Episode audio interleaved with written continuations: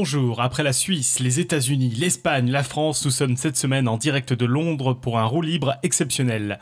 Nous sommes le mardi 17 novembre 2015 et c'est donc un épisode roue libre où tout peut se passer. Bienvenue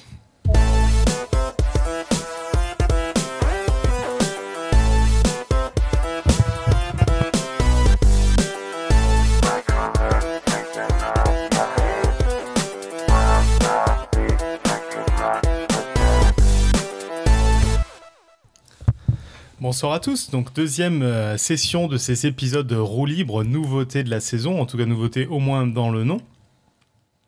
Et euh, comme les anciens et regrettés freestyle, on reçoit cette semaine euh, un invité. Donc on reçoit cette semaine Elodie de, de l'association... alors je vais pas la prononcer en fait, je vais essayer de présenter Elodie. Bonsoir, donc je suis Elodie de Pint of Science. Voilà, qui est donc et depuis Londres. Tout à fait. Sinon, sinon, on a une bonne partie de l'équipe habituelle. Donc on a Johan depuis Baltimore. Salut. Donc contrairement aux émissions de télévision euh, ou de news, on va pas, on n'a pas un envoyé spécial sur place. Nous, on prend un envoyé spécial de Baltimore pour interviewer quelqu'un à Londres. C'est logique. voilà. C'est super logique. On a Topo depuis Paris et moi-même depuis Paris. Hello. Salut donc Topo. Au sommaire de l'émission cette semaine, donc l'interview d'Elodie, un retour sur les émissions précédentes, la nouvelle et mystérieuse rubrique Passons au vote de Johan, un petit plug, une côte et ce sera tout. Et sur ce, bah, je vous propose de passer directement à l'interview d'Elodie par Johan. Non, non, j'ai pas de jingle. Alors, ma première question était sur euh, ton, type de bière préférée, mais tu viens de nous avouer hors émission que, que tu buvais de la Corona. Alors non, alors ce n'est pas ma bière préférée, c'est la bière que j'avais dans le réfrigérateur. Attention. Donc la première question est est-ce que tu es plutôt bière belge ou pale ale donc, euh, donc on reçoit quelqu'un qui, qui, parle de bière et qui dans son frigo à Londres n'a que de la Corona. Je n'ai rien d'autre à dire. fin de l'interview, merci, au revoir. merci, au revoir. À bientôt. Euh, non, j'aurais été plus. En fait, en fait j'ai un aveu à faire. J'aime la bière que depuis très très peu de temps, en fait. Depuis deux ou trois ans seulement. Donc euh, je m'habitue petit à petit. Donc je dirais les bières assez, assez, assez plates, assez, assez pas très compliqué, pas les trop grosses bières belges, mais l'accro.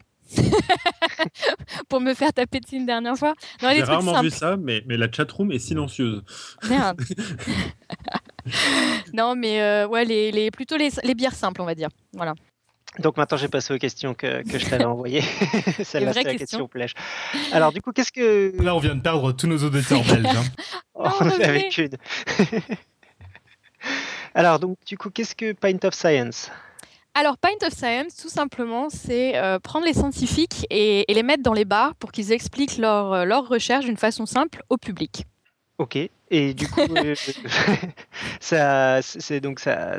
Tu, tu, es donc, on l'a dit, présidente de cette association en France. Oui. Alors, vous voulez peut-être un petit peu d'historique sur Pint of Science? Par exemple Alors, pas de problème. Alors, donc, en fait, euh, l'idée, ça, c'est l'idée de base. Et euh, Pint of Science est, né en Angleterre en 2013. Euh, sous l'impulsion de, deux scientifiques qui se sont dit en fait que la science plaisait aux gens mais que c'était assez inaccessible. Donc du coup ils ont décidé d'amener la science là où tout le monde allait, c'est-à-dire au pub. Et donc j'ai participé en fait à cette première édition anglaise qui a rassemblé plus de 3400 personnes et euh, qui était dans trois villes à Londres, Oxford et Cambridge. Et euh, à la fin de, cette première édition, en fait, euh, bah, gros succès. Ils se sont dit qu'est-ce qu'on fait? Et je leur ai proposé d'emmener le concept en France, en fait. Donc, donc voilà. Donc c'est comme ça qu'est née l'aventure Paint of Science en France. Et cette année, donc c'était année 2015, la troisième année pour l'Angleterre, deuxième année pour la France, et il y avait également donc Paint of Science dans neuf pays, dont la France. Donc c'était vraiment une aventure internationale cette année. D'accord, j'ai pas le temps de regarder. Ça existe aux États-Unis aussi? Oui, ça existe aux États-Unis. Euh, alors cette année, euh, donc on était dans neuf pays. C'était les États-Unis, l'Australie, l'Irlande, la France, l'Angleterre, l'Italie, l'Espagne, l'Allemagne, et je crois que j'ai oublié personne. La Belgique? Euh, Non, la Belgique, d'une façon très surprenante, en fait, on a trouvé pour l'instant personne pour, pour commencer un Pint of Science en Belgique. Est-ce que tu nous aurais pas vexé? Peut-être. Je pense qu'en buvant de la Corona, ils se sont dit non mais c'est même pas la peine, on va pas commencer ça, c'est la loose. Non, non, mais euh, je pense pour l'instant, c'est pas encore là. Mais on se, on se développe petit à petit et c'est vrai qu'il euh, y a eu un gros, gros boom en 2015. Là, cette année, il y aura que quelques pays en plus parce que c'est difficile de gérer euh, tout ça en fait. donc voilà. Il y a une coordination au niveau international ou il y a un chef international de Oui, alors le chef international, c'est l'Angleterre, hein, les, créateurs de, Pint of Science. Mais euh, c'est vrai que petit à petit, par exemple cette année, euh, je, vais, je vais aider le Canada et l'Allemagne à, euh, pardon l'Allemagne, l'Autriche à se mettre en place en fait. donc du coup, il y a un chef, on suit un peu les, les directives de l'Angleterre, mais tous les pays sont un petit peu indépendants et c'est vrai qu'il y, y, a une entraide entre pays c'est pas pas chacun dans son coin ou euh, tout le monde ne suit pas juste le chef. Euh, on essaie d'adapter ça suivant les pays également. Ok, donc du coup cette année c'était en avril en France, c'est ça? En, mai. mai, pardon. ouais, ouais, ouais. Et euh, donc ça a duré combien de temps? Deux semaines?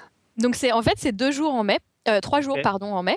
donc l'année dernière c'était du 18 au 20 et en 2016 ça sera du 23 au 25 et donc l'idée c'est en fait trois jours trois jours en mai donc dans tous les pays, c'est les mêmes trois jours en fait. Et euh, c'est un peu comme, euh, comme un festival, comme les Solidays, etc. Sauf qu'au lieu d'être dans, un endroit, c'est dans, plusieurs villes et dans plusieurs pays à la fois.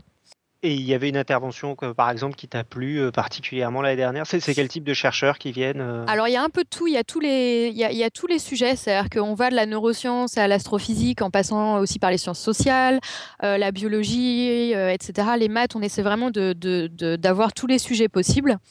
Euh, et moi qui suis neuroscientifique en fait euh, et qui déteste la physique, l'intervention qui m'a marqué l'année dernière, c'était une intervention sur la physique des particules euh, que j'ai complètement adorée en fait. Et, c'est vrai que pour me faire adorer la physique, c'est vraiment très difficile, donc j'ai trouvé que c'était un bel exploit.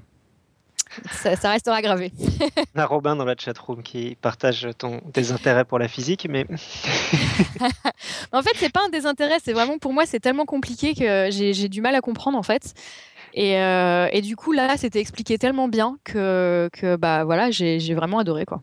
Est-ce que tu as testé euh, plusieurs formules juste euh, pour, savoir En gros, est-ce que tu es allé dans plusieurs villes pour voir s'il y avait des ambiances différentes? Alors non, parce que généralement, comme je suis parisienne, je jusque-là, je suis restée à Paris parce que j'avais déjà tellement à faire à Paris que, que j'ai pas réussi à aller, dans, à, réussi à aller dans les autres villes. mais c'est mon plan pour l'année prochaine. Et la première année, j'étais à Londres quand même, puisque j'étais donc j'étais dans l'équipe de lancement du truc. Et donc j'avais fait trois bars différents à Londres la première année.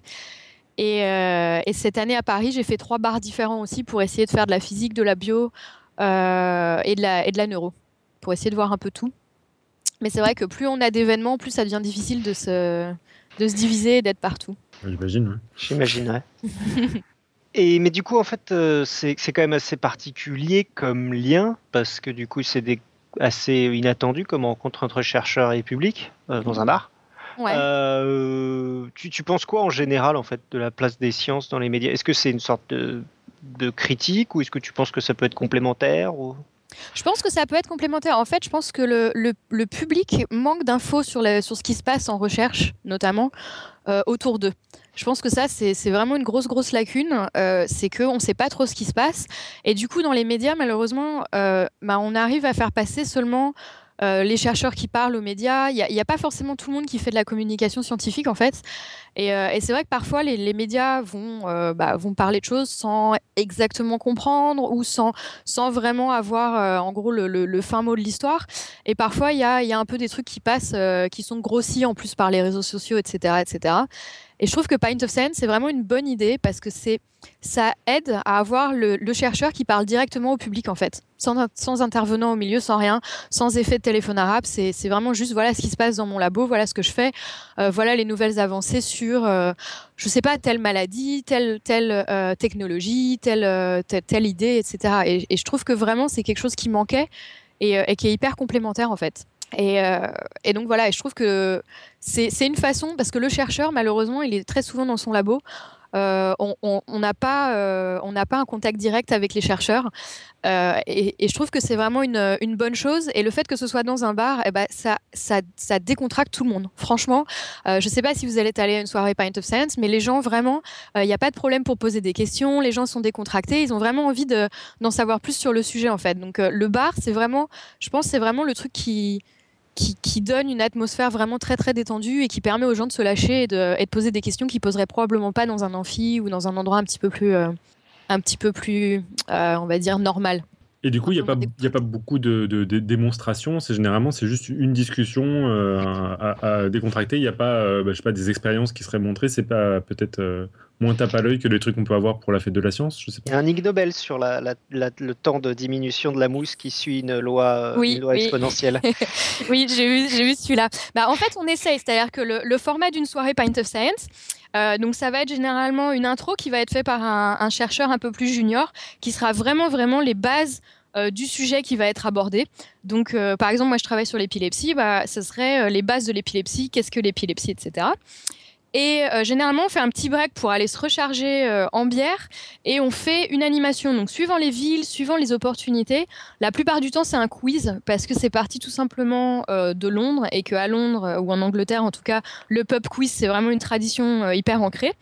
Euh, et, c'est très sympa. Et généralement, ça aide les gens à discuter entre eux, à chercher la bonne réponse, etc. Mais suivant, euh, les villes, il y a eu, de l'improvisation, euh, il y a eu un peu de théâtre, il y a, parfois, des gens qui viennent dessiner sur place, il y a, un peu de tout en fait. Donc effectivement, les, les expériences, ça serait quelque chose qu'on aimerait bien trouver. Après, on ne peut pas forcément faire des expériences sur tout tout le temps. Il y a, tous les sujets euh, sont pas euh, ni dans un bar tout le temps. non, ni dans un bar tout le temps. mais c'est vrai que si on peut faire, euh, voilà, exactement. Mais c'est vrai que si on pouvait faire quelques expériences sur place, ça serait plutôt pas mal. et c'est effectivement l'idée, suivant, suivant le sujet, etc. donc voilà. D'accord.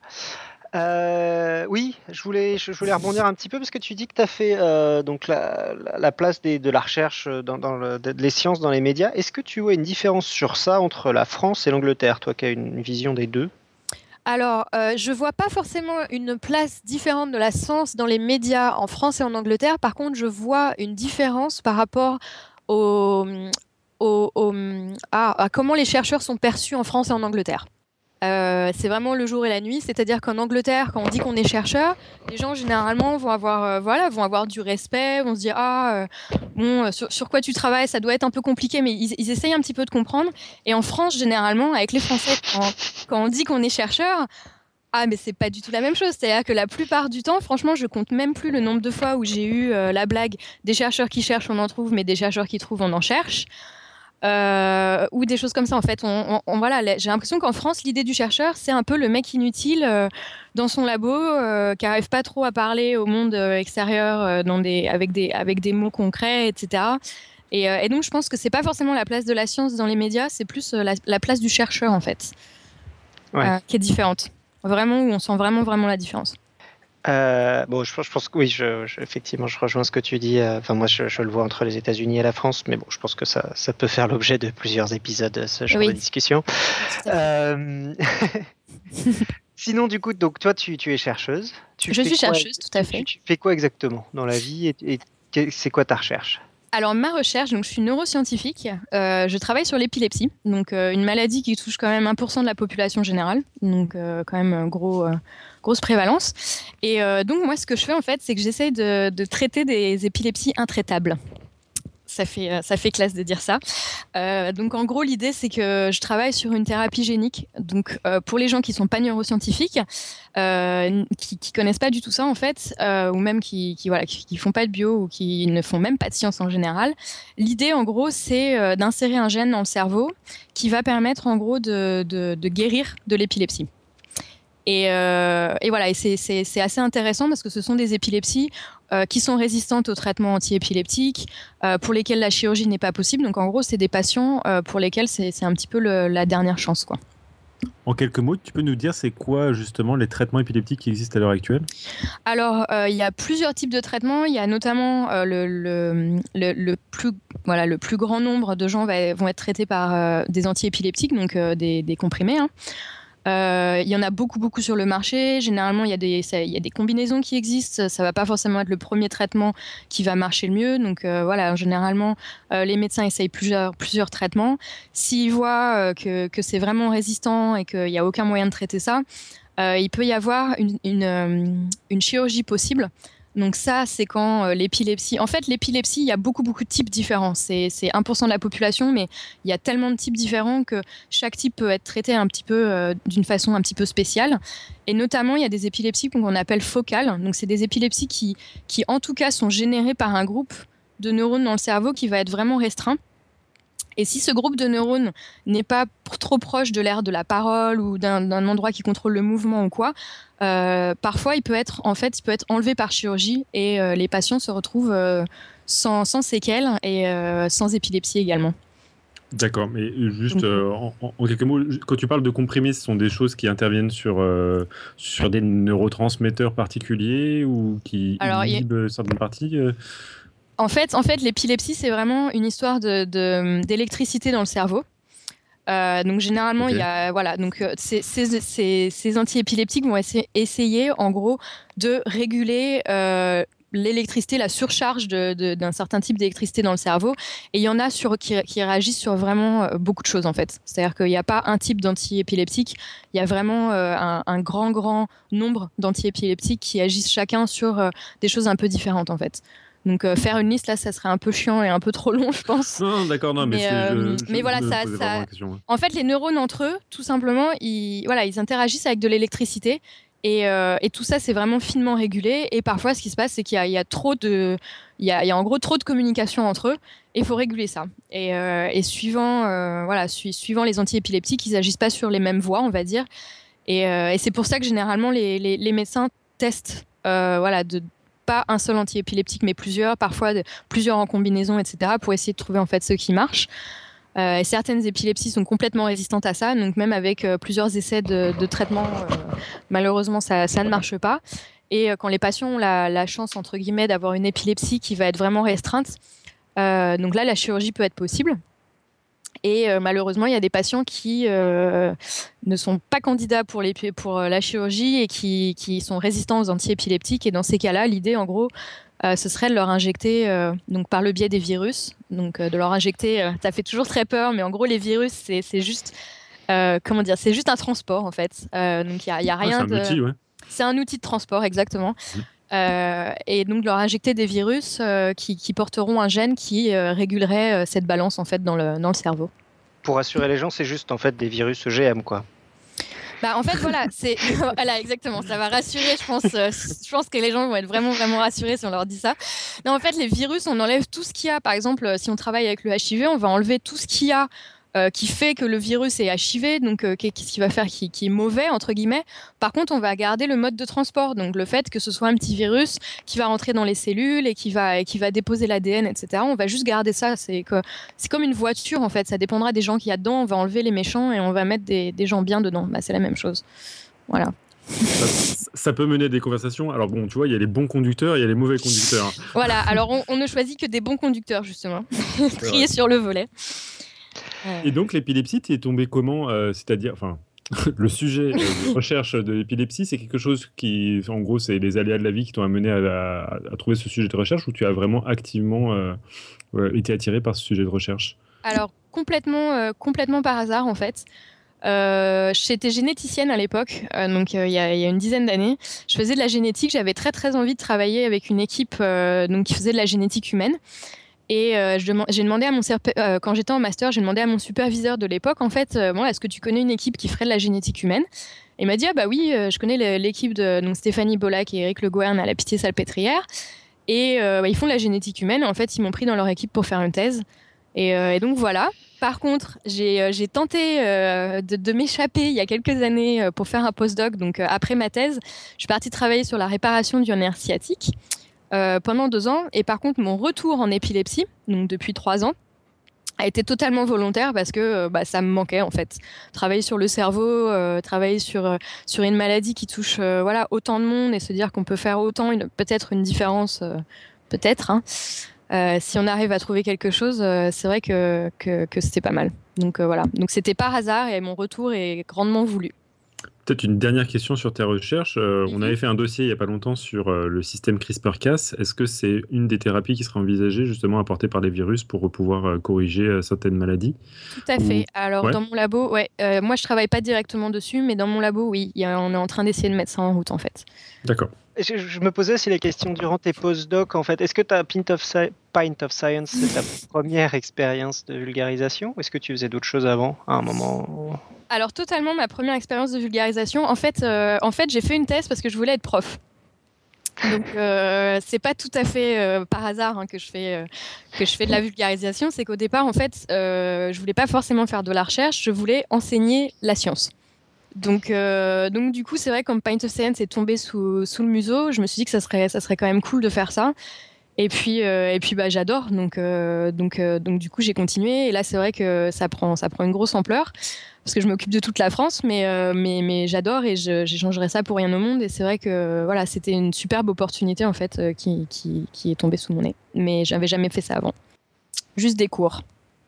Ok. Et l'enseignement, Euh, ça te plaisait?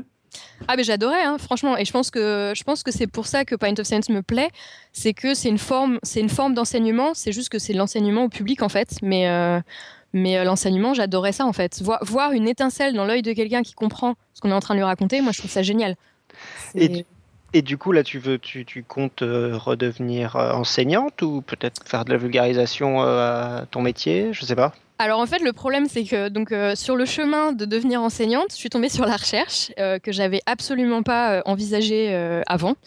Et, euh, et c'est vrai que j'adore ça aussi. Donc euh, je pense que pour l'instant, en faisant de la recherche et euh, sur mon temps libre, en m'occupant de Python of Science, je suis vraiment arrivée à un, bon équilibre entre ce que j'adore faire, donc de, la recherche la journée et le soir organiser des, événements et, faire de la, vulgarisation. Donc je pense que pour l'instant, ce, ce- mon- ma, ma formule me plaît pas mal. Donc, on verra euh, ce que la vie euh, m'apporte, parce que c'est généralement comme ça. On dit euh, où tu te vois dans 5 ans, et j'aurais jamais dit il y a 5 ans que je me serais vue à la tête de Pint of Science France, donc euh, je pense que voilà, on verra. Très et cool. les, les autres gens de l'équipe, en France en tout cas, et en Angleterre d'ailleurs, si tu les connais, c'est plutôt des chercheurs ou des, des postdocs comme toi, où il y a de tout? Alors, il y a un peu de tout. Euh, la- L'Angleterre, l'équipe est, gigantesque. Je crois qu'il y avait plus de 200 personnes euh, l'année dernière. Ça continue. Je, dis peut-être une bêtise, c'est peut-être même plus. hein. Euh, donc je, ne les connais pas tous, hein, et c'est- voilà très très peu. Il y en a, la plupart c'est quand même des chercheurs. Dans l'équipe française, la plupart sont des chercheurs. Cette année, on a intégré de nouvelles villes avec avec des journalistes scientifiques et des gens qui font de la communication scientifique, ce qui est super. Euh, voilà, on est, on est heureux de les avoir dans l'équipe parce qu'en plus, ils donnent, euh, ils donnent une, petite, euh, une petite vue de, de, de Pint of Science et de comment faire l'événement un petit peu en dehors de, la science, etc. Donc, c'est chouette. Donc, voilà, il y a un peu de tout en fait et il y a beaucoup, beaucoup d'étudiants en thèse. Et, et je dois dire qu'il y a des coordinateurs de ville qui sont étudiants en thèse, qui sont en train de finir leur thèse, qui vont soit bientôt soutenir, soit bientôt finir de rédiger. C'est courageux. Donc combien de villes en France, tu disais?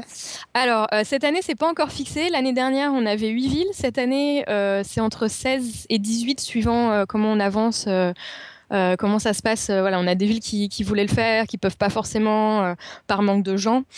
ou de temps malheureusement donc on, on va dire entre on va dire un peu plus de 16 D'accord. Voilà. donc donc ouais et dont la Réunion donc on s'exporte loin cette année Ok. Du coup, ouais, pour, pour- tu, tu nous rappelles un peu les infos là, sur l'édition 2016. Donc tu Donc l'édition 2016, ça sera du 23 au 25 mai 2016.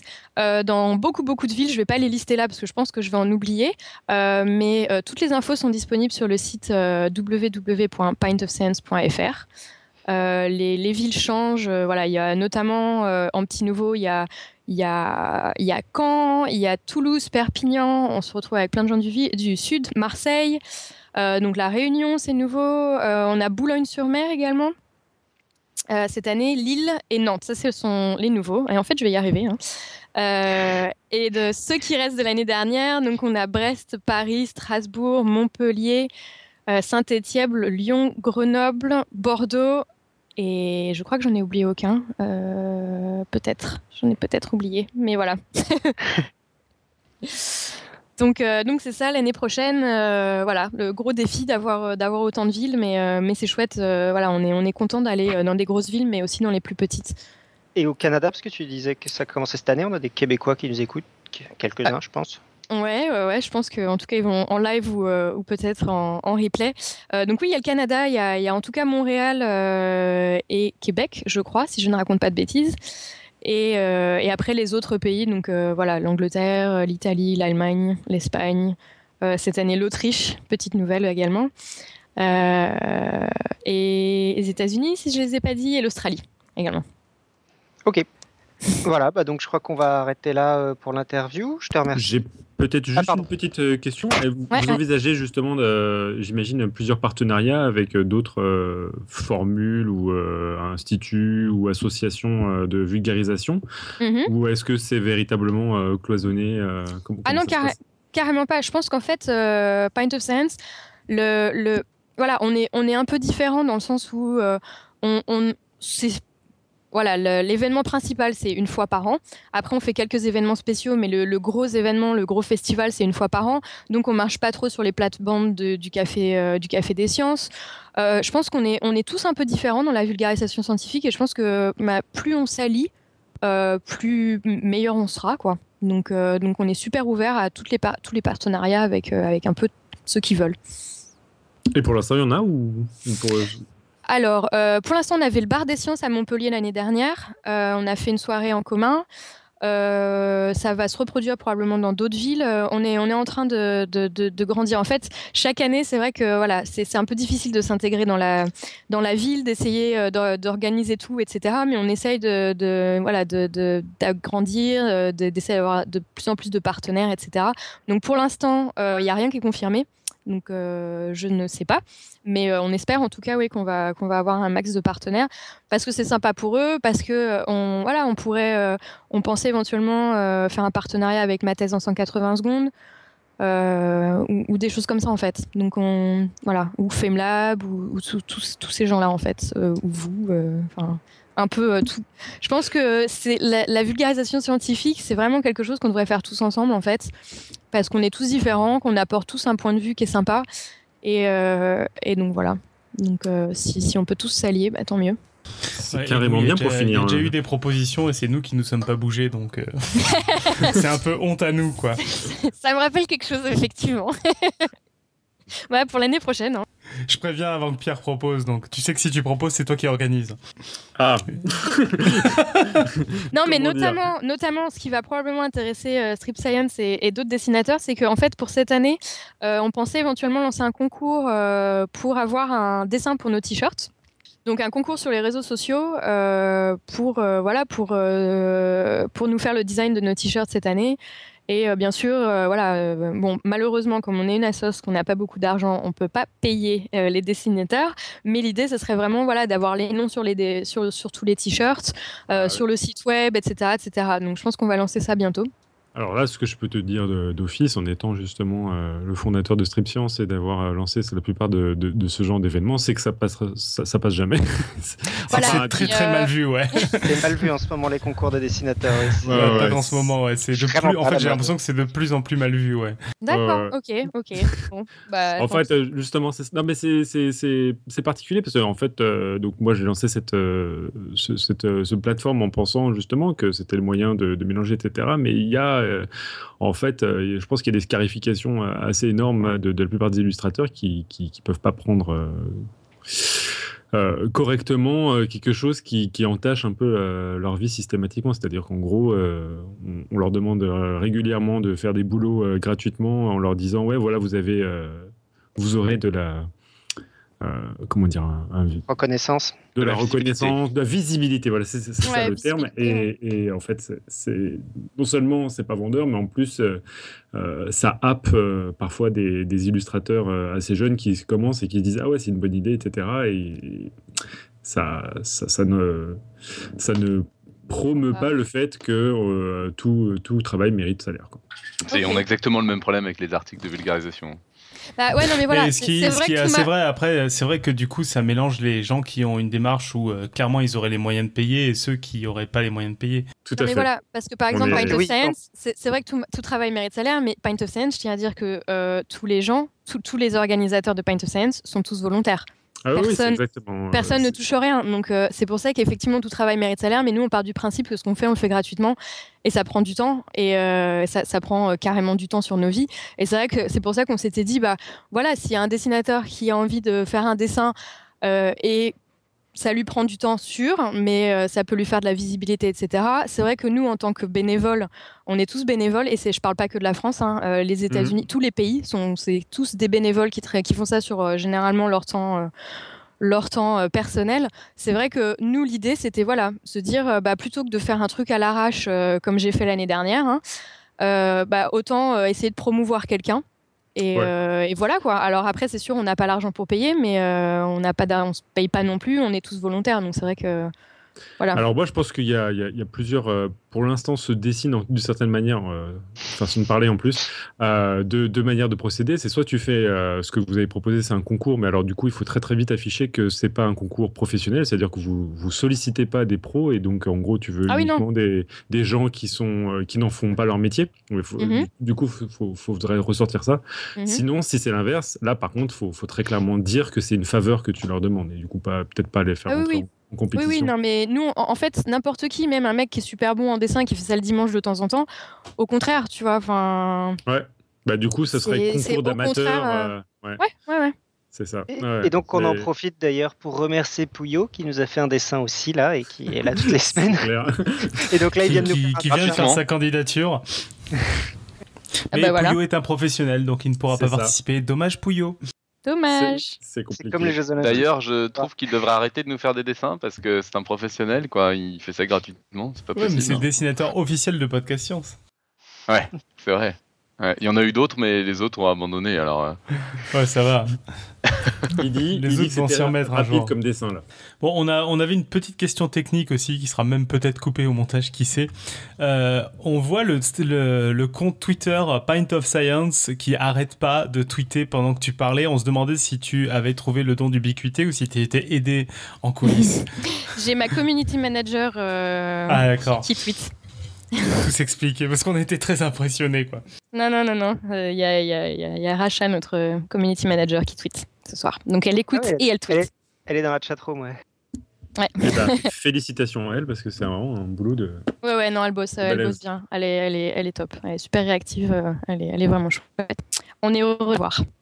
On avait une question de Robin aussi, je crois. Ouais, en fait, j'avais plusieurs questions. Enfin, je vais essayer de faire court parce que ça fait Tu déjà un veux moment. parler de votre désintérêt euh, commun pour Pas la du physique? Pas, pas- pas du tout. j'ai fini, j'ai bien compris de, qu'il fallait que j'arrête de faire ma psychanalyse en public, tout ça. Mais, mais euh, non. Et puis en plus, je suis en train de me soigner là-dessus quand même. hein. Je, je- je vous l'annonce, petit à petit, ça avance. Euh, non, non, c'était plutôt sur le, sur, sur deux trois trucs à propos de à quoi ça ressemble en fait déjà les, les Mhm. bars. Donc tu t'en, t'en as parlé un petit peu là, les, les, les, Pint of Science là. J'essaie de prononcer bien Mhm. en anglais Parfait. déplorable. Parfait, parfait. Euh, J'essaie de, de, de refaire ce que tu fais hein. et euh, de, de dire comme toi.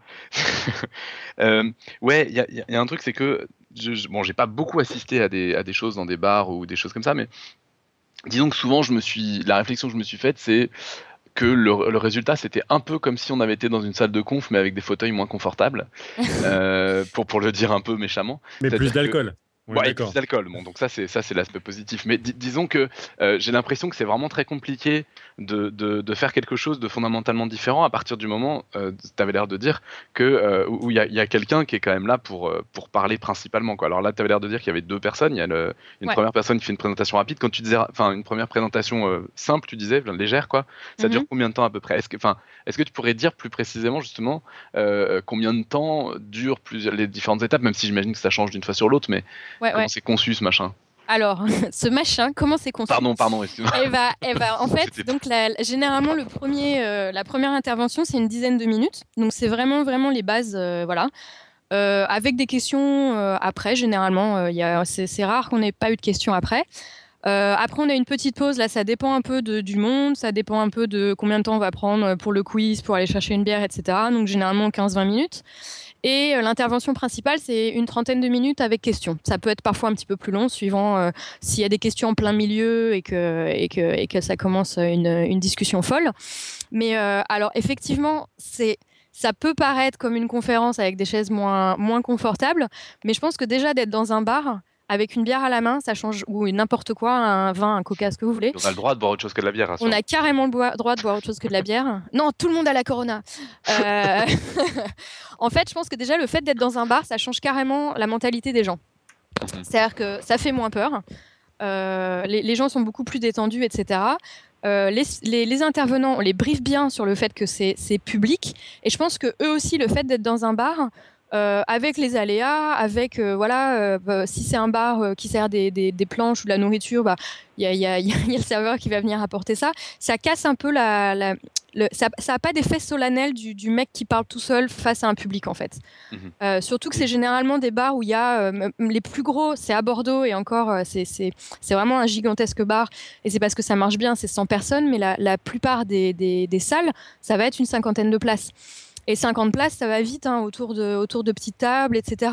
Donc les gens ne sont pas assis les uns à côté des autres comme, euh, comme à une conférence. On est tous autour d'une table, on grignote un truc, on boit une bière. Donc déjà, rien que ça, en fait, l'ambiance est carrément différente de assis à une salle de conférence avec le, museau droit sur, euh, sur, sur l'intervenant, en fait. Mhm. Donc je pense que ça a créé une ambiance qui est complètement différente. Si ce n'est que je propose que, comme règle, il faudrait que les intervenants boivent systématiquement au moins une bière avant de parler. Bah, généralement, moi, c'est ce que je disais la dernière fois au dernier événement Pint of Science qu'on fait, c'est que généralement, j'ai toujours une bière à la main. Donc, quand les gens prennent des photos, toutes les photos où je suis, j'ai toujours une bière à la main. C'est super classe. Mais, euh, mais voilà, généralement, ouais, ils commencent leur bière en tout cas. Et, euh, et, je pense que voilà, ils prennent bien le concept, que, voilà, ils prennent bien l'idée que ce n'est pas une conférence. D'ailleurs, j'essaye de faire en sorte que les gens n'appellent pas ça conférence. Hein. Mhm. quand, quand, on parle de Pint of Science, on parle vraiment de voilà de soirée, on parle de science. Et l'idée, c'est de faire en sorte que vous aimiez la science et pas de sortir de là en se disant tiens, je sais exactement ce que c'est que tel truc c'est de se dire mais en fait la science c'est cool euh, et, j'ai passé une bonne soirée en écoutant de la science ce soir quoi. En fait c'est marrant parce que ça me fait penser que c'est un truc qui existe quand même en conf entre chercheurs aussi. Enfin je veux dire il y a des soirées en conf où on, où on parle de science autour d'une bière, on parle de recherche, on fait des collaborations. C'est un truc qui existe. Enfin moi je, je, sais que je le fais avec des collègues. Mais c'est un truc qui existe mais entre collègues. c'est ça. Et, et, on va parler par contre. finalement c'est oui c'est juste une transposition que la plupart des chercheurs font en conf quand même. Oui, mais en conf, on est entre, on est entre chercheurs, donc c'est vrai que. non, je, Voilà, mais c'est exactement ça. C'est la, c'est la même idée, c'est de parler de ses recherches avec une bière à la main. Et, euh, et voilà, le seul truc, c'est que au lieu de parler avec le jargon de tous les jours, il faudra juste faire un peu gaffe et parler avec un langage que les gens, euh, que le public va comprendre, quoi. Mais en, gros, c'est vrai que c'est, c'est ce qu'on fait, euh, c'est ce, c'est ce qu'on fait. Donc, donc il y, a pas, ça va pas dépayser les chercheurs tant que ça. Il faudra juste faire un peu attention de pas utiliser trop de gros mots, quoi. Euh, gros, par gros mots, je veux dire mots vraiment très scientifiques que personne ne va comprendre, mais, euh, mais, mais c'est quelque chose qu'on a toujours fait en fait. C'est juste que malheureusement, on l'a toujours fait qu'avec des scientifiques. Mhm. On le fait entre nous. C'est dommage. Et, donc, euh, quand tu dis, alors c'est marrant parce que je me reconnais complètement dans l'objectif de, euh, ils ont entendu parler de science et ils ont passé un bon moment. C'est, euh, enfin, après quelques années à faire de la vulgarisation, c'est clair que ça a été petit à petit un de mes objectifs principaux. c'est difficile de se donner ça comme objectif au début parce que tu as envie de, de, transmettre énormément de choses et que les gens s'émerveillent devant les trucs qui te, qui te plaisent et tout. Et puis qu'au au bout d'un moment, je trouve que finalement, c'est un objectif qui devient vraiment essentiel. Ils ont entendu parler de sens, ils ont passé un moment. Mais du coup, ça, c'est aussi quand on s'adresse à un public, on essaye de toucher un public vraiment euh, éloigné des sciences. Quoi. On essaye de toucher un public euh, qui n'est pas déjà convaincu. Sinon, sinon c'est un peu trop limité pour le coup comme, euh, comme ambition. Bah, c'est. Alors, c'est un peu alors comment dire, c'est pas forcément les gens ont passé une bonne soirée en écoutant de la science. C'est par exemple, moi j'ai beaucoup de j'ai beaucoup de potes qui sont neuroscientifiques qui vont voir de la physique. Et ils ah, adorent. Parlons-en. Parlons-en.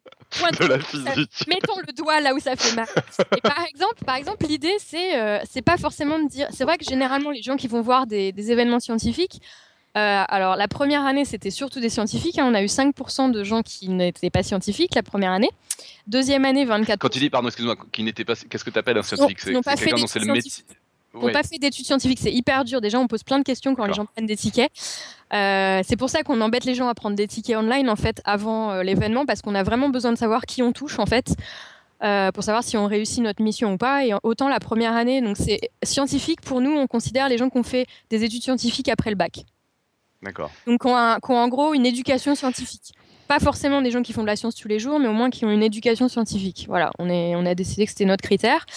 Et euh, donc c'est vrai que la première année c'était 5%, la deuxième année 24%. Et, euh, et voilà, et c'est déjà, c'est déjà, c'est déjà bien. Et je pense que, que, que effectivement c'est un peu réducteur se dire, euh, voilà, ils ont passé un bon moment, mais euh, il y a tellement de gens qui se disent, honnêtement, moi je suis scientifique et, et j'ai tellement de réactions de gens qui me disent, mais ah mais la science c'est chiant, ah mais Ouais. euh, t'as l'air fun, pourquoi est-ce que tu te, tu, tu vas faire, euh, tu, tu vas, euh, tu vas te faire chier à faire, à faire de la science, etc., etc. C'est pas la peine de chercher à me convaincre, hein, je fais des maths. Non mais voilà, et voilà, et donc Je suis dans le ah ouais, non mais voilà, donc que- je pense que c'est Non, encore non, mais quoi. c'est un témoignage important. Moi, c'est pas ce qui m'arrive, donc euh, ça, ça m'intéresse qu'il y ait des gens à qui on, on dit ça. Moi, j'ai pas, j'ai pas vraiment de gens euh, qui me disent, euh, à part des amis très proches justement, qui me disent que je suis chiant, mais c'est peut-être euh, autre chose. C'est peut-être pour d'autres raisons. Euh, moi, c'est c'est rare qu'on me dise que les sciences c'est chiant. pas, euh, même au-delà de dire c'est chiant, c'est que des fois c'est fermé avant même tout contact, quoi. Ouais, Moi, ah au ouais. palais, j'avais eu, euh, j'ai des gens qui me disaient, je me souviens, euh, on avait un petit test d'entrée pour la salle de casse-tête au palais de la découverte avec deux pièces en bois. C'est pas un casse-tête qui fait très peur. Et, euh, et on disait, bah, pour rentrer, faut faire le casse-tête. Et moi, il y a des gens qui me disaient, ouais, je vais attendre dehors. euh, moi, c'est pas fait pour moi. Ah oui, non mais il y a des gens qui se disent Et directement. Ouais. J'ai une amie qui nous racontait la dernière fois que euh, dans l'avion, en fonction si elle avait envie de parler ou pas à son voisin, quand il lui demandait ce qu'elle faisait, elle disait soit qu'elle était astronome, astrophysicienne ou astrophysicienne théorique. Ah non, mais voilà, astrophysicienne théorique, c'est foutu. Le mec, il dira bon, bah, bon vol. hein. Non, mais voilà, c'est triste. Barba mais Papiste à la gare du trône, à la, fière, à la foire du trône. Ok, donc on va enchaîner, je pense, parce que on Ouais, est... ouais, là, leur tourne, ouais. Ouais, leur tourne. Donc on va arriver sur les retours des émissions précédentes. Euh, tu participes Topo quand tu veux, en tout cas, Elodie. Ouais, pardon. Et merci. Oui, euh, J'aurais envie de continuer à discuter, mais, mais Et on fera ça. Peut-être qu'on peut faire un peu ça de, après, hein. de juste de pub où où c'est qu'on peut trouver tout ce dont tu nous as parlé. D'abord, tu as, euh, un compte Twitter, toi, qui est voilà. Elosha19, c'est ça? Voilà, exactement. Moi, mon compte perso, c'est Elosha19. On a le compte Twitter de Pint of Science, donc qui est Pint of Science FR, parce qu'il y a beaucoup de pays différents. Euh, après, on a la page Facebook, euh, donc Pint of Science France, et on a le site web euh, www.pintofscience.fr. Et donc, avec Pint, tout ça- s'écrit P-I-N-T. PINT, exactement, ça se dit Pint en anglais. Fine. Je précise au cas où. Donc on peut dire Pint of Science ou Pint of Science, ça irait aussi, hein, mais Sur ce, on peut passer au retour sur, euh, sur les émissions précédentes. Et je crois qu'on a un retour d'abord sur la précédente roue libre qui avait été assez chargée, hein, mine de rien. je sais pas si tu te Euh, oui, rappelles, un- Topo, de ton intervention. Pas du tout. euh, J'étais calme, sage, euh, correct. Non, je vois pas de quoi tu parles. Euh, donc on a un message d'Adrien sur le quiz du mois euh, qui nous dit Salutations merveilleuse équipe de Podcast Science. En écoutant assidûment la roue libre et notamment la partie sur les 2 litres d'eau par jour, j'ai un peu tiqué sur la notion de boire quand on a soif, ça suffit. En effet, dans nos cours de médecine, je suis étudiant en sixième année en France, c'est pas mal, il nous est souvent répété que la notion de soif n'est pas suffisante, en particulier chez la personne âgée. Il est bien évident que chez un adulte jeune et en parfaite santé, c'est un indicateur plus que satisfaisant, mais dès qu'il y a une anomalie d'organes, et en particulier du rein, les systèmes d'équilibration et d'alerte peuvent être dépassés.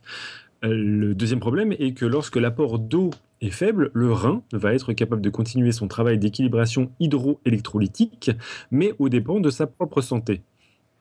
Alors à terme, on peut avoir des apparitions d'insuffisance rénale chronique, d'autant plus que les pays occidentaux consomment de grandes quantités de viande dont la dégradation demande un travail supplémentaire au rein. Tout ça pour dire que les 2 litres d'eau par jour ne sont certainement pas une vérité absolue, mais une recommandation de santé publique, tout comme les 2000 kilocalories et 5 fruits et légumes, ça on en a entendu déjà parler, qui permettent de passer un message intelligible afin d'éviter la saturation des services de réanimation. Désolé si mon message n'est pas très clair, j'aurais voulu faire un joli truc bien documenté, mais on me dit qu'il faut que je retourne bosser mon concours. Ah, je crois que c'était sur Impatient, donc ça va. En tout cas, merci pour votre émission que j'écoute avec toujours autant de plaisir et que j'ai pu voir s'ajouter à mes quelques autres patreonnages. Oui, donner des sous par Patreon. Continuez de servir la science pour notre joie. Euh, Adrien. PS, l'article Wikipédia anglais sur la soif est pas mal. Il nous envoie un lien vers euh, cet article Wikipédia en anglais sur Thirst. Euh, les troubles dus à l'apport excessif d'eau sont assez rares par rapport à ceux du fait de la déshydratation, uniquement la potomanie, qui est une pathologie psychiatrique, ou bien les bizutages étudiants. Merveilleux. Euh, pas de commentaires, du coup on va passer à un message de Geoffrey. Salut à tous. Pour ceux qui ne sont pas fâchés avec l'anglais, je recommande la chaîne YouTube Numberphile qui a traité le sujet des nœuds dans une poignée de vidéos. Je pense notamment aux deux dernières, The Shape of DNA et How DNA uni... Oula, Unitize Its Own Knots. donc euh, la forme de l'ADN et comment l'ADN défait ses nœuds, ses propres nœuds. Untie. Ouais, Hentai. hentai, je l'avais mal lu. Comment l'ADN défait ses tu- propres nœuds. Tu, tu penses à un hentai japonais? Ouais, c'est ça. Un. Donc, il y a des épisodes qui font le lien entre la topologie et la biologie, ce que je trouve particulièrement classe. Au passage, je recommande aussi les chaînes de Computer File, 60 Symbols, Deep Sky Videos, Periodic Video, etc. C'est le même concept que Number File appliqué à d'autres disciplines et c'est vraiment très agréable à regarder. Petit aparté sur la sensation de soif chez les personnes âgées. J'ai été un peu loin avec mon ne ressente pas la soif. Mais il faudrait savoir, mais il faudrait savoir vous voulez une réponse courte ou pas? En discutant avec du perso- personnel de gériatrie, j'ai appris que 1. Les personnes âgées se plaignent tardivement de la soif, et si vous anticipez en leur, proposant spontanément un verre d'eau, certaines vont avoir tendance à le refuser et voire même avoiner copieusement si vous vous, montrez insistant. 2. Elles, elles souffrent aussi de symptômes qui peuvent être confondus avec la déshydratation. Certaines ont toujours la gorge et la langue sèche parce qu'elles respirent par la bouche, elles ont déjà la peau sèche et un peu élastique et elles peuvent avoir des vertiges et des maux de tête pour tout un tas de raisons, effets secondaires d'un médicament par exemple. 3. Pendant la canicule, ce sont les personnes âgées qui finissent le plus souvent à l'hôpital. Il n'y a personne pour leur rappeler de boire. Juste un mot, euh, je ne vous en voudrais absolument pas si vous ne lisez pas tout ce que j'écris à l'antenne. Je sais, je suis très bavard. Pourtant, je jure que j'ai l'impression de, me, de résumer. Je me relis et je coupe même des parties. Si, si, bonne continuation. Ben, merci Geoffrey, c'était un complément qui me paraissait tout à fait intéressant. Moi, personnellement, je pense que la conclusion de ces trois points, c'est ne vieillissez pas. Ouais, c'est que plutôt pas mal, ouais. grosso modo de penser à boire quand on est vieux, c'est quand même important, mine de rien. Aussi, ouais. Mais bon, surtout, ne vieillissez pas. Et si vous vieillissez, pensez à boire. voilà. Je crois qu'on n'a pas encore réussi à soigner le vieillissement, mais c'est Google qui veut considérer maintenant, qui considère que le vieillissement c'est une maladie et qui veulent le- la soigner. Ben, c'est un sujet extrêmement important de, de- de la recherche. Euh, Il y a des, des modules de vieillissement, etc., pour euh, le traiter non pas comme juste euh, quelque chose qui arrive dans la vie, mais comme euh, des symptômes à traiter. Hmm. Avec, euh, d'ailleurs, si on, si on peut, le- on peut lyncher l'info, euh, c'est un des euh, intérêts euh, euh, récents des frères Bogdanov. Oui, bah, Tu, tu parles des, des, des seuls auteurs qui nous est cités dans, dans une bibliographie de bouquins, c'est ça? Ouais, parce qu'il y aurait pu avoir Robin, mais ça s'est pas fait. Ouais, c'est dommage. Hein. Je vous cité écoute encore, les enfants, on se calme. On a été cités comme référence des frères Bogdanov. c'est la classe. Voilà, c'est le moment où tu te dis il faut arrêter. Vulgarisation, ça va bien 5 minutes, mais faudrait pas détruire C'est ma carrière non plus, quoi. Euh, le point Bogdanov vient d'être atteint, atteint, comme dit. LJJ. Ah, passons à la suite. Alors, c'est pas exactement un retour sur une émission, mais un retour sur les pitchs. Euh, au matin du 30 octobre, Alan a reçu un colis à la maison. Il contenait plein de petites brioches de la marque. Ah oui, Pitch. j'étais là. C'est vrai? Ouais, Tu les as mangées, c'était bon? Donc, c'était euh, la veille de la NIPConf. euh, il est... J'étais devant, euh, j'étais là quand on a reçu les, le colis, ouais. donc là, on est en train de faire de la pub pour Pitch ou bien euh, C'est ça, mais ça vaut le coup. Parce que Ah. c'était accompagné du- d'un mot, c'est-à-dire le mot suivant. Bonjour, après plus de 200 numéros, j'ai toujours tendance à saliver quand j'entends le pitch de la semaine prochaine. Merci pour ces podcasts toujours intéressants, Adrien. Est-ce que c'est le même Adrien qui nous a fait ce message au début là? Je sais pas du tout, parce que je crois qu'il n'y avait pas plus d'infos que ça, mais, euh, mais ça, c'était très drôle. Alors, Alan comptait partager les pitchs avec l'équipe, si, si, vraiment, mais ils n'auront malheureusement pas vécu assez longtemps. Je pense que Nicotube, tu en es pour euh, une des raisons. Non, non, j'en ai pas mangé. Ah. Alors, désolé Adrien pour ce conditionnement pavlovien. Euh, tu t'es bien vengé. Alan aussi va saliver à partir de maintenant à chaque occurrence de pitch. En fait, mais moi aussi, là. Euh, blague à part, un immense merci. C'était vraiment euh, une chouette surprise. PS d'Alan, sorry Adrien, je voulais t'envoyer un petit mot de remerciement. Il y avait ton adresse email sur l'étiquette, mais oublié de la prendre en photo avant que le carton ne finisse au recyclage. Toutes mes excuses et il envoie vers un lien d'une image Dropbox qu'on peut peut-être mettre sur la chatroom. On a eu un retour sur la première partie de l'épisode Cosmographie, euh, mais en fait, on y répond dans la deuxième partie, mais je, vais juste refaire un petit point là-dessus. Euh, bonjour, serait-il possible de revenir lors du prochain épisode sur une question qui me tarabuse depuis une semaine? Comment pourrions-nous être dans un univers isotrope et homo- hom- homogène, étant donné que son extension actuelle qui va en s'accélérant et le fait que nous sommes loin d'être en son centre? Ça me vrille le crâne. Merci, et tellement heureux de vous écouter religieusement. Le je dois faire flipper un peu dans la rue, dans le métro, le casque aux oreilles et le rewind 15 seconds, euh, pardon, le rewind 15 secondes sous le pouce. Euh, donc en fait, on y répond en partie dans la deuxième partie avec, euh, avec Robin d'ailleurs. Euh, parce qu'en fait, en fait, ça veut rien dire qu'on n'est pas au centre de l'univers ou qu'on est au centre de l'univers. C'est comme si tu disais que tu étais au, au centre de la surface de la Terre. Il n'y a pas de centre à la surface de la Terre, et donc tu vois bien que si la Terre double, c'est comme si l'univers s'écarte, tu auras toujours l'impression que tu as la même chose de tous les côtés. C'est pas euh, donc c'est voilà, c'est il faut le voir comme ça en fait. Il faut pas voir comme un univers euh, 3D, il faut voir comme un comme une vision 3D qu'on a de l'univers dans un univers en dimension supérieure, donc un peu comme si tu étais sur la surface de la Terre. Voilà.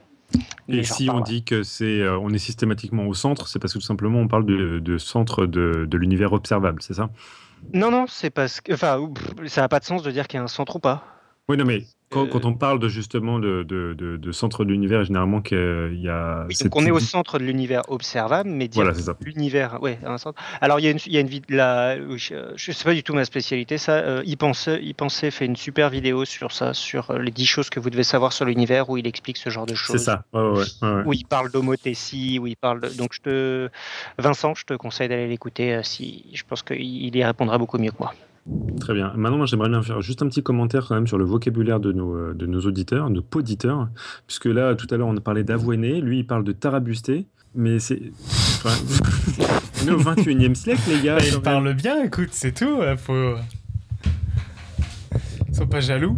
Je, je vais avoir des messages de, de haine. Tu sais, on, on pourrait avoir des, des gens qui parlent en kikou. Je trouve que c'est beaucoup plus euh, agréable, quoi. Bon, ça me tarabustait comme, euh, comme, euh, Voilà, ça te... comme réaction. Très bien. Sur ce, pour, parlant, pour parler de, de vieilles personnes justement qui ont du vieux vocabulaire, euh, on passe à la rubrique Passons au vote de, de Joanne. avec- Dernier commentaire qui vient d'arriver. Bonjour à tous. Donc c'est un dernier commentaire de Marion. Bonjour à tous, j'ai commencé à écouter votre émission il y a peu et je tenais à vous dire que je l'adore. Moi qui n'y connais pas grand chose en science, tout est très clair et- très bien, bien expliqué et les sujets toujours très intéressants. Je vous écoute en faisant du sport, vous êtes responsable de ma bonne santé.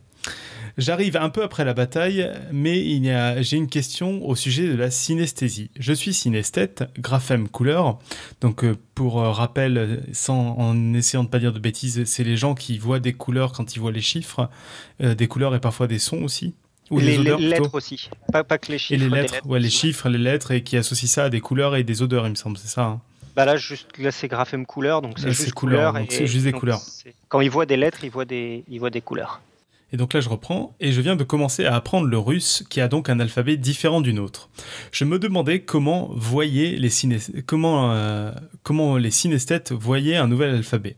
Pour ma part, c'est assez flou. Les couleurs se mélangent un peu entre la forme de la lettre et le son de cette lettre. Par exemple, le i que je vois habituellement en rouge s'écrit comme un n à l'envers en russe, que je vois donc vert comme le n latin.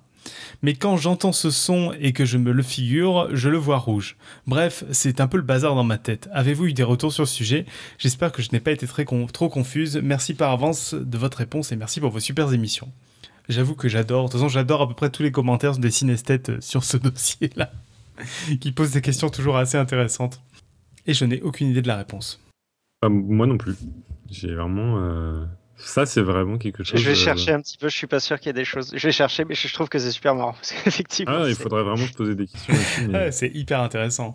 ça, mêle, ça mêle science et expérience. euh, ça, ça doit être assez fascinant pour les neurobiologistes qui, se, qui, qui bossent dessus. Ah, d'ailleurs, euh, Elodie, si tu as, tu as des- une idée sur la question. euh, J'ai pas d'idée du tout en fait. C'est ce que j'étais en train de me dire. j'étais en train de me faire toute petite dans un coin en me disant bah ils vont pas me demander. Euh, J'ai aucune idée. Euh, Et ouais, les partie qui apprennent le japonais, par exemple. ou- Ouais, non, c'est une bonne question. le- Ça doit être dingue. ça doit être bizarre. Et les synesthètes, C'est là où on se met tous à être jaloux de pas être synesthète, quoi. il y a, il y, a, il y a une artiste qui a euh, non pas trois euh, récepteurs de couleurs, mais quatre, et elle voit, euh, elle voit plus de couleurs que la moyenne en fait. Mais Ah ça ouais. doit être top, mais en même temps, elle doit même pas s'en rendre. Enfin, Ah si, Ouais. si, elle s'en rend compte. euh, Ouais. enfin, en fait, euh, c'est- toujours le passage. Pour, pour s'en rendre compte, il suffit de, de considérer ce que, comment, comment on voit quelqu'un qui est daltonien. Ouais. Donc, Oui, il est tout à fait capable d'envisager son environnement, et nous, on est capable de voir plus d'informations sur l'environnement. Mais c'est vrai. Et elle, c'est on encore l'a- plus quoi. voilà, elle appréhende euh, d'autres choses. Si tu penses, je sais pas moi, des abeilles qui sont capables de voir dans les UV, d'autres organismes qui sont capables de Ouais. voir dans les infrarouges, etc., c'est- plus d'informations. Donc, euh, Alors- mais si, si elle était synesthète, ça, à mon avis, c'est Moi, j'ai une question euh, de geek. Est-ce qu'on peut euh, cons- ah, considérer ça comme un super pouvoir? Moi, je dis euh, un peu, non? Pour, euh, connaître, pour connaître des gens qui sont synesthètes, c'est, c'est- ça peut en tout cas poser des problèmes. Parce que j'ai une, j'ai une collègue avec qui je m'entends très bien qui est synesthète. Elle a un énorme problème avec les lignes de métro qui ont des couleurs. Parce que c'est un numéro et des couleurs. Et, Ah oui, c'est ça marrant. correspond pas et bien. les la couleurs ligne sont pas 7, les le bonnes. problème c'est que la ligne 7 est rose alors que le 7 c'est bleu. Et du coup c'est hyper compliqué. C'est pas logique. Ah, ça doit être atroce. Ouais, c'est très compliqué, c'est très compliqué. Du coup, elle se demande faudrait tous les que je jours lui pourquoi ils ont mis pour les- un, rond bleu au milieu d'une ligne rose, quoi. Ouais, c'est comme tous les super-héros, ils ont un super pouvoir, mais aussi euh, non seulement déjà des super responsabilités, mais aussi parfois des faiblesses. faiblesse, ouais. Ouais, Et elle, Ouais. c'est prendre le métro, quoi. C'est clair que on n'y pense C'est pas. sa kryptonite. C'est sa kryptonite, le métro. Superman dans le métro, toujours tout perdu. Non, je sais pas où elle est. Oh Je pourrais lui poser la question si vous voulez, parce qu'elle est, elle est fan du Japon, elle va tout le temps au Japon, donc si ça se trouve, les caractères qu'elle voit là-bas, ça peut le. Je sais pas. Je vais Oh, bah, on aura un élément de réponse. La, la synesthésie, c'était un épisode qu'on avait fait, donc c'est l'épisode 33 et qui attire toujours beaucoup de commentaires et de retours. Ça marche bien. Et en plus, Euh, des commentaires euh, pas, euh, pas, pas gênants comme on a dans certains autres sujets un peu médecine et compagnie. Là, c'est toujours des choses assez intrigantes, quoi. Et des, ouais, et des, des, des- témoignages intéressants. Donc euh, merci Marion. Et du coup, bah, on va passer à la nouvelle rubrique. Ok, donc c'est une nouvelle rubrique que je voulais faire. Ça s'appelle Passons au vote. Et c'est euh, les relations en fait donc les, que les hommes et les femmes politiques entretiennent avec la science, donc un peu en général. Euh, par exemple, mais pour- pas, pas forcément exclusivement, je ne sais pas de quoi seront faits les prochains épisodes, lorsqu'ils décident de se mêler de ce qui ne devrait pas vraiment les regarder et votent pour ou contre des faits scientifiques. Alors tout de suite, en fait, je voulais faire une petite mise au point parce que j'avais peur qu'on me le reproche. Donc au début de la première chronique, je voulais pas qu'on pense que les représentants élus du peuple n'ont pas voix au chapitre quand il s'agit de science et en particulier de technologie. Par exemple, j'ai pas forcément le même point de vue que vous sur les OGM ou le nucléaire, pour prendre des exemples un peu polémiques. J'ai tendance à penser que mon avis est fondé sur des faits scientifiques, euh, je me trompe peut-être, des avis scientifiques publiés et revus par des pairs, mais, euh, mais ça m'empêche pas de penser que, euh, que les questions de, so- de société reposant sur la science doivent être sanctionnées par un vote ou décidées par des représentants élus et donc par un groupe de technocrates. Et euh, même par exemple pour les questions où je suis convaincu que mes opposants ont une position vraiment dangereuse, comme par exemple les vaccins. Euh, et donc ça veut dire que c'est aux scientifiques de, communiquer et d'expliquer euh, au peuple, aux, aux contribuables, aux élus, euh, les résultats de leurs recherches et les implications de leurs décisions sur les sujets complexes. Donc ce que je veux parler dans cette chronique, donc, c'est les moments où les hommes politiques ont voté sur des faits scientifiques. Pour reprendre l'exemple du nucléaire, une assemblée peut voter pour ou contre l'utilisation de cette source d'énergie, mais il serait vraiment étrange qu'elle débatte sur le fait que la matière est constituée d'atomes. Et donc, euh, ben, c'est pourtant ce qui est arrivé plusieurs fois euh, sur euh, ce, à quoi se sont amusés nos corps législatifs. Donc, dans ce premier épisode, on va parler de fruits et légumes. Pour rappel, le fruit, en botanique, c'est l'organe végétal contenant une ou plusieurs graines. Il, donc, c'est c'est le, les dictionnaires de la langue française informatisée qui me dit ça. Euh, toujours aussi solide sur son site euh, assez rétro. Et euh, donc la, la paroi de l'ovaire, c'est la chair du fruit, c'est ce qui s'appelle le péricarpe du fruit, et l'ovule, c'est la graine. Du coup, tout de suite, la petit quiz euh, où je vais demander aux autres gens du podcast d'essayer de deviner est-ce que les choses suivantes sont des fruits? Donc premier exemple simple, la pêche, Oui. la tomate, Oui. un petit pois, Alors c'est un peu compliqué parce qu'il faut euh, considérer qu'il y a une cosse autour. Ah Donc oui, le le petit petit pois, tout seul ou le petit pois avec sa cosse le petit pois tout seul. Bah, c'est une partie du fruit. Donc c'est plutôt la graine, non? Ouais. Donc c'est pas le fruit. Enfin, je sais pas, je... oui, non, bah oui, que bah, c'est du fruit, tu vois. C'est c'est- La noix de coco. c'est un fruit. La noix de coco est un fruit, ouais. Mais c'est pas le cas de toutes les noix. Mais c'est facile avec vous aussi. Moi, ça, je, je, je, j'ai l'impression de trouver des questions difficiles, mais je savais pas qu'il y aurait des biologistes partout. Partout la fraise. Oui. Alors c'est un faux fruit, non Ah oui, c'est vrai Parce qu'il y a les petites graines autour ou je sais pas quoi là. Voilà, c'est les petites graines en fait. En fait, euh, c'est juste l'albumène qui est gonflé et qui porte les graines. Et quand tu vois les graines, en fait, tu t'aperçois que c'est un, mini fruit, quoi. Donc en fait, sur la fraise, ouais, la fraise n'est pas le fruit, c'est les graines Les graines qui sont. euh, qui sont les- tous les fruits. Donc il y a plein plein de fruits sur une seule fraise. Voilà. Donc, Donc ça veut dire que quand on mange une fraise, on mange largement plus que les 5 fruits et légumes par jour.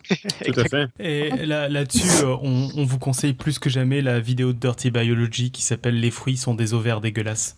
Ah oui, elle est bien celle-là. Ouais. Je- je comprends. Bon, après, bon, si on est parti pour faire de la pub, moi aussi j'ai fait un article sur Saft euh, sur euh, le potager pour les noobs, dans lequel j'explique la différence entre les fruits et les légumes, etc. Et pour dire qu'en fait, il y a le terme fruit, c'est un des rares termes botaniques, mais après tout le reste, légumes, ça ça- ça n'a pas de sens en fait. Et bah si, en fait, justement, parce que Eh bien non, je j'ai peux te dire. j'ai été regarder sur le dictionnaire, euh, voilà, donc il y a une définition de fruits en botanique, de légumes en botanique. Ah, de, lé- de légumes, c'est légumineuse, c'est pas légumes. Non, c'est légume qui est le fruit d'une légumineuse, justement. Ah, pff, oh là là. C'est donc, donc, mais bon, effectivement, c'est pas du tout la définition, comme tu dis, c'est pas du tout la définition commune. La définition commune, c'est euh, euh, partie comestible d'une plante potagère. Donc en fait, c'est pas la définition botanique est très peu utilisée. Ce qu'on utilise, c'est la définition culinaire, c'est-à-dire ce qui se mange dans une plante, en fait. Par exemple, Victor Hugo, dans Les Misérables, quand l'ortie est jeune, la feuille est un légume excellent. Euh, Donc en plus d'une feuille, euh, ça peut être un bulbe, une racine, un tubercule, une fleur, une graine ou un fruit. Donc un légume, ça peut être euh, beaucoup de, parties d'une plante, mais pas forcément. Enfin, c'est pas, du tout euh, exclusif par rapport aux fruits. parce que parce que ben, y en a une qui a une définition biologique et l'autre enfin bot- botanique et l'autre qui a une définition culinaire dans son sens le plus majoritairement admis. Mais donc c'est un peu plus compliqué pour les juristes parce qu'en effet, donc la loi douanière américaine du 3 mars 1883 imposait en effet des droits sur les importations de légumes, mais pas sur les fruits. Et certains importateurs de tomates, donc nommés John Nix, John W. Nix, George W. Nix et Frank W. Nix, donc qui devaient sans doute être quatre frères, j'ai pas trouvé l'info, décidèrent en 1993 d'attaquer Edward euh, Hedden, trésorier du port de New York, pour récupérer des taxes contestées, au motif que la tomate était, on l'a vu, objectivement un fruit botaniquement parlant. L'affaire remonta à la Cour suprême américaine et devint l'affaire Nix contre Hedden. La procédure fut en grande partie basée sur les définitions des dictionnaires de langue anglaise Webster, Worcester et Imperial Dictionary sur le sens commun et scientifique de fruit. Wikipédia nous précise ainsi, je vais citer beaucoup Wikipédia parce que je trouve que la page est vraiment, vraiment très drôle et que je, je pense que je lui ferai perdre de la saveur en, en paraphrasant. Donc Wikipédia précise, précise l'avocat du plaignant comme celui du défendeur se réfère au dictionnaire. Le premier lut comme pièce à conviction les définitions des mêmes dictionnaires du terme tomate, tandis que le second lut ensuite les définitions du dictionnaire Webster des termes pois, aubergine, concombre, courge et piment. Le plaignant répliqua ensuite en lisant les définitions des dictionnaires de pommes de terre, navets, panais, chou-fleur, choux, carottes et haricots. On fit venir donc des spécialistes de l'importation des fruits et légumes, et l'un d'eux déclara Les dictionnaires ne classent pas toutes les choses, mais sont exacts dans leur domaine. Ils ne considèrent pas toutes les sortes de fruits et de légumes, mais seulement une partie d'entre eux. Je pense que les termes fruits et légumes ont la même signification dans le commerce que celle qu'ils avaient avant le 1er mars 1883, où date la loi sur les taxes d'importation. Je comprends que le terme fruit s'applique dans le commerce seulement aux plantes ou parties de plantes qui contiennent des graines.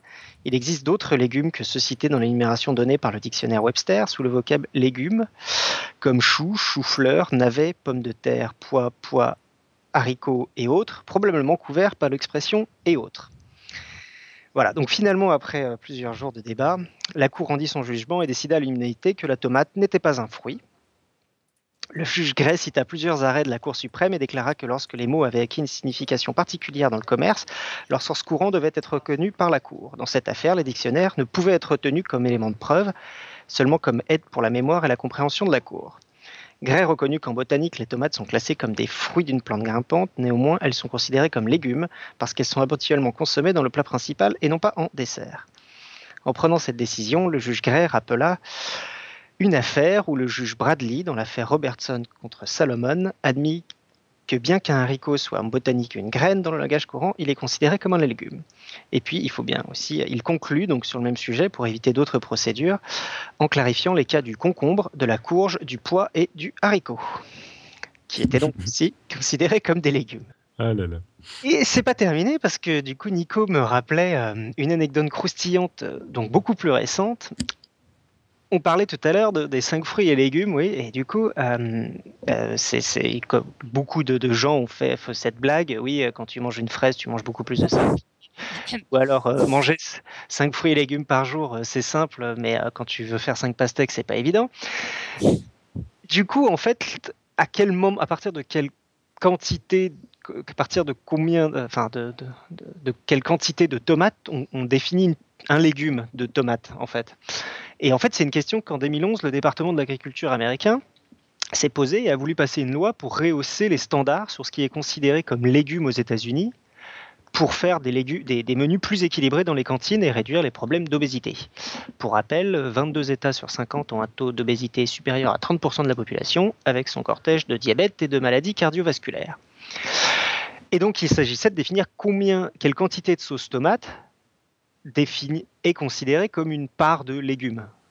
Euh, donc, vous imaginez bien que le débat c'est pas vraiment concentré sur le gazpacho, mais plutôt autour des quantités nécessaires pour faire une pizza en fait, les propositions du département de l'agriculture étaient justement que la quantité de tomates nécessaire pour constituer une part de légumes était, euh, dans une cantine était de un demi-verre, supérieur à celle qu'on pouvait mettre sur une pizza sans la considérer comme une tarte à la tomate. Du coup, entre autres, entre autres sabordage de la loi, parce qu'il y a eu beaucoup de sabordage par les lobbies de cette loi pour faire autoriser des trucs qui étaient manifestement pas bons pour la santé, le Congrès a abaissé cette limite à, deux cuillères à soupe, je crois pour satisfaire à la fois les lobbies alimentaires, mais aussi les écoles qui avaient réalisé euh, que, euh, que si on permettait que nourrir les enfants euh, avec leur petit budget, si on enlevait la pizza, ça allait devenir compliqué.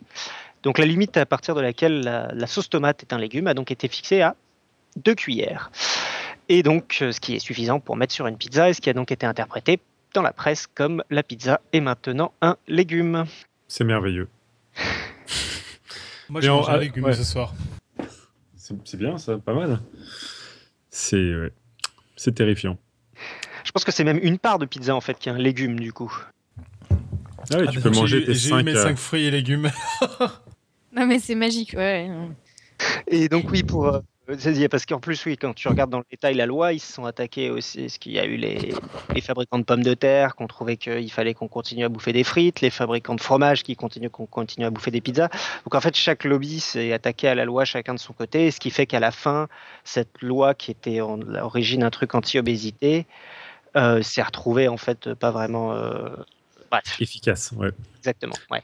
Moi, ma question, c'est à partir de combien de minisa on mange un légume? Tu sais, les, les minisas, les, les, les petites. Les euh... Ouais. je, je, je il n'y a pas de tomates là-dessus.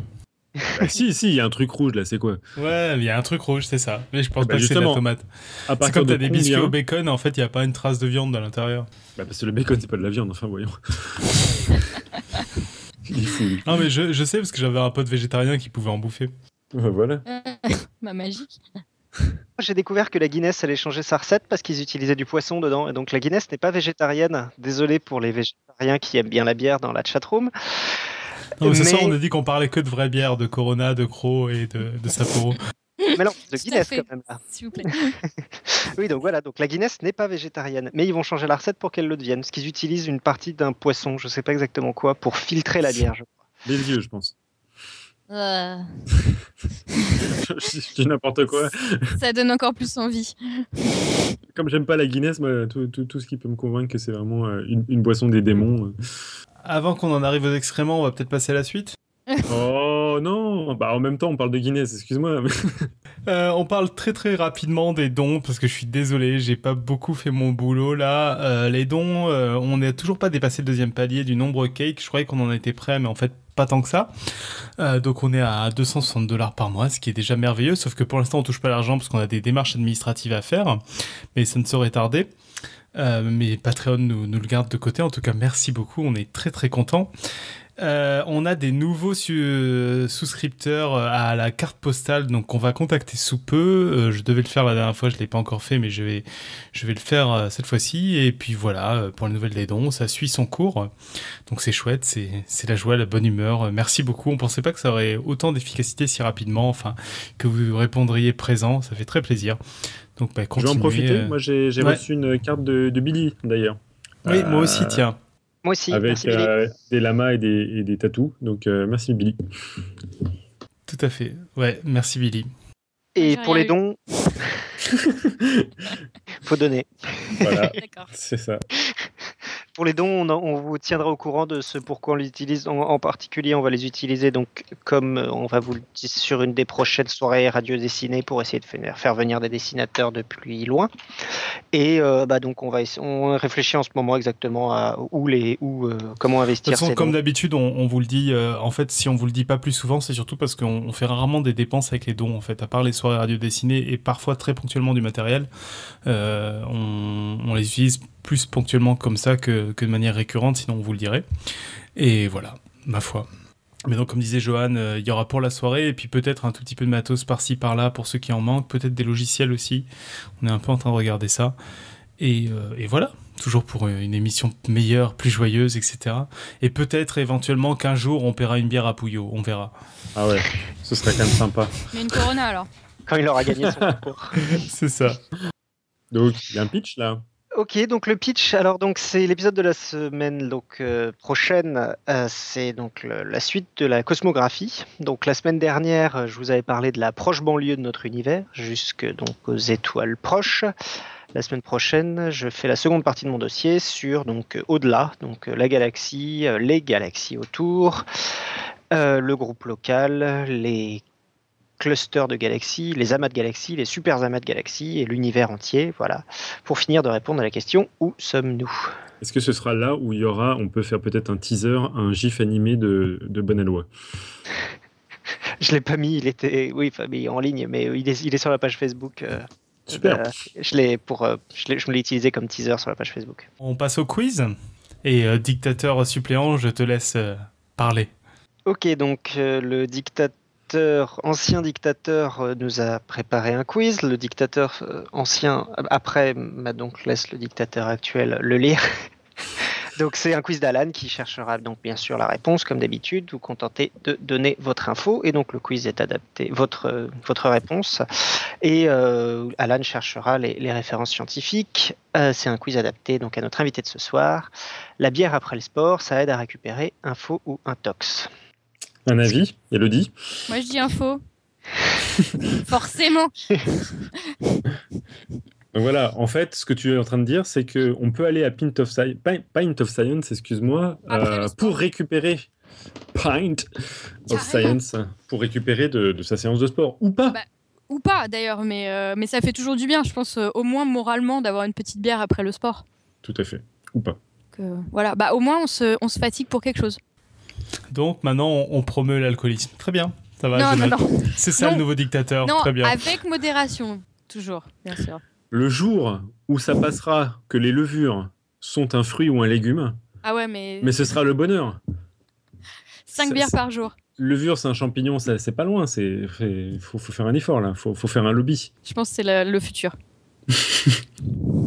En tout cas, tu, tu peux savoir d'où d'où peuvent venir euh, tes, tes prochains financements de Pint of Science euh, si tu, si, si tu promeux ça. Le lobby de la levure, tout à fait. Bonne idée. Bah écoute, euh, je pense qu'on on va mettre ça en œuvre. Hein, donc on, on en parle après l'émission. Euh, la soirée plaisir. Nous avons l'honneur et la joie et le bonheur et, et- et- et l'immense félicité de vous annoncer que nous allons organiser une soirée plaisir le 16 janvier 2016, car Podcast Science organise une nouvelle émission radio dessinée.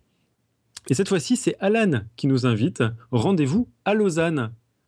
Et euh, 70 fois plus euh, qu'une, euh, on, dira que le titre, ce n'est pas euh, la soirée plaisir, c'est science ou plaisir, pourquoi choisir? Alors, le thème de la soirée, vous l'aurez bien compris, c'est entre dossier passionnant et superbe dessin. Ce nouvel événement s'annonce tip top, euh, qu'il faut que je dise en accent suisse. Tip top. Parfait.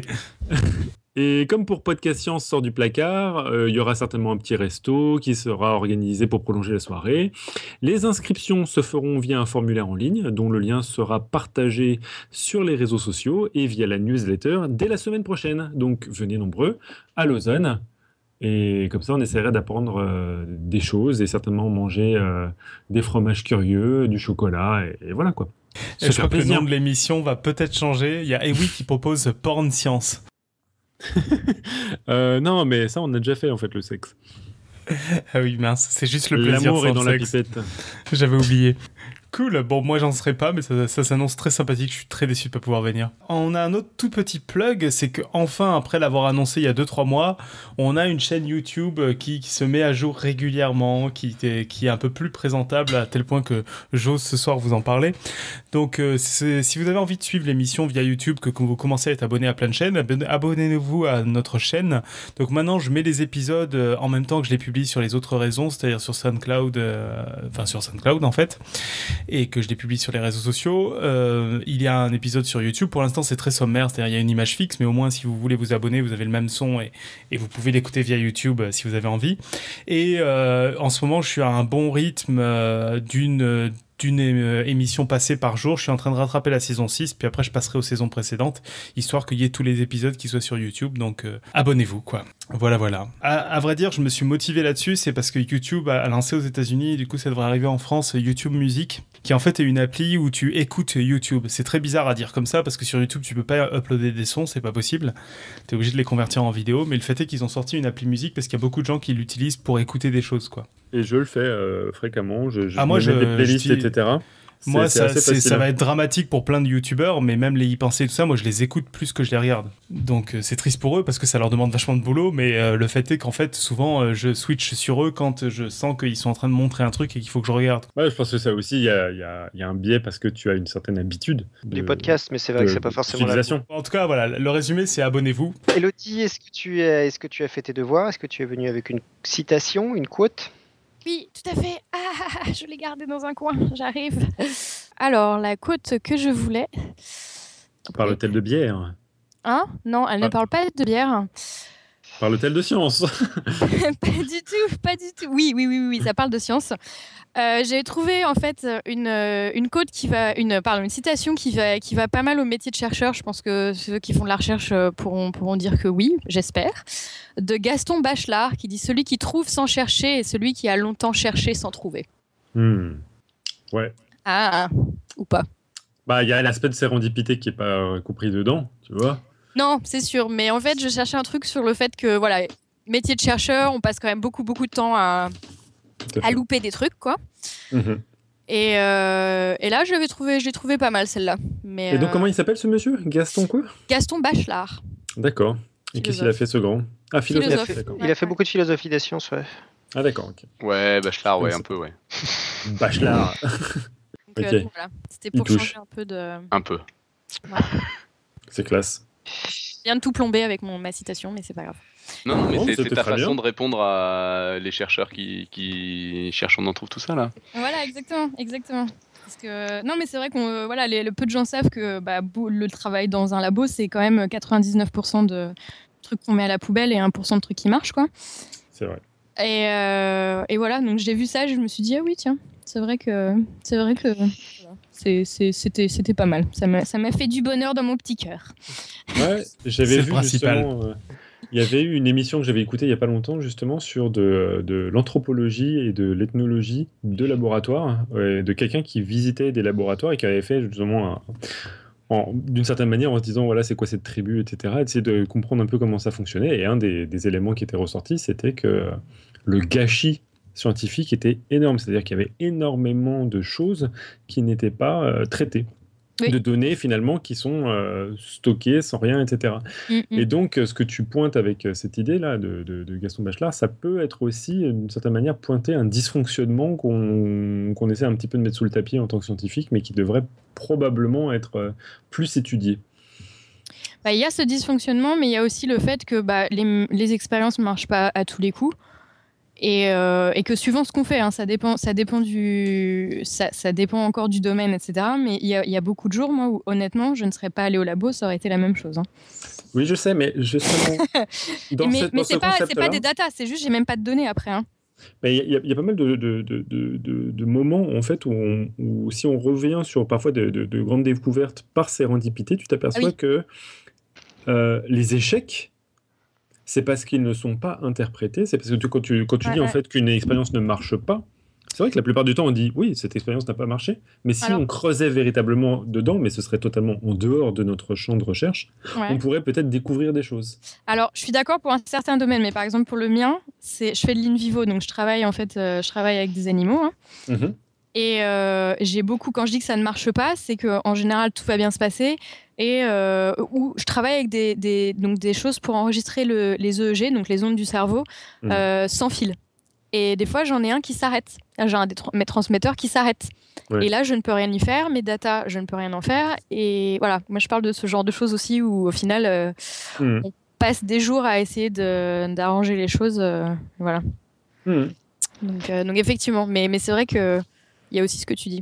Il y, y a une part des deux, je pense. On conclut ou d'autres marques Moi, j'ai rien à C'est dire. ton dernier moment pour parler d'excréments, Pierre. Euh, merde, On je conclut. vois rien. Ah non, Ah, putain, la bonne blague là. Coupé dans ma blague. Vas-y, fais ta blague. Merde, je vois rien Ah. à dire. Super. Merveilleux, ça valait le coup. Je crois que je vais la couper quand même. Bon, Enfoiré. eh ben, on, on vous remercie tous d'avoir d'avoir suivi cette merveilleuse émission euh, et tout ça. Et on vous remercie toujours d'être plus présents, de- d'être présents sur Patreon, de faire des dons, de- d'aussi des présences des gens sur YouTube qui sans doute m'entendront en différé parce que je pense que les gens sur, qui sont exclusivement YouTube doivent pas savoir qu'on a un live. Euh, du coup, euh, on remercie aussi bien sûr Elodie qui est venue nous parler de Pint of Science. Merci à et- vous de et m'avoir donc on vous, on vous invite à suivre les prochains événements et à aller les participer parce que du coup ça, parti- ça, ça existe à plein d'endroits donc il y a sans doute un endroit pas trop loin de chez vous en tout cas si vous êtes en Europe où vous pourrez y assister. Euh, en attendant la semaine prochaine pour parler de euh, de cosmographie, en savoir plus où on en est, vous pouvez nous suivre sur l'internet mondial un peu partout, sur notre site web bien sûr, podcastscience.fm, sur SoundCloud, sur Twitter, sur Facebook, un peu sur Google+. Euh, et voilà, je crois qu'il n'y a pas d'autres réseaux. On remercie aussi Pouillot pour ses merveilleux euh, dessins. Et puis, ben, sinon, euh, que dire Sinon que servir la science soit votre joie. À ciao!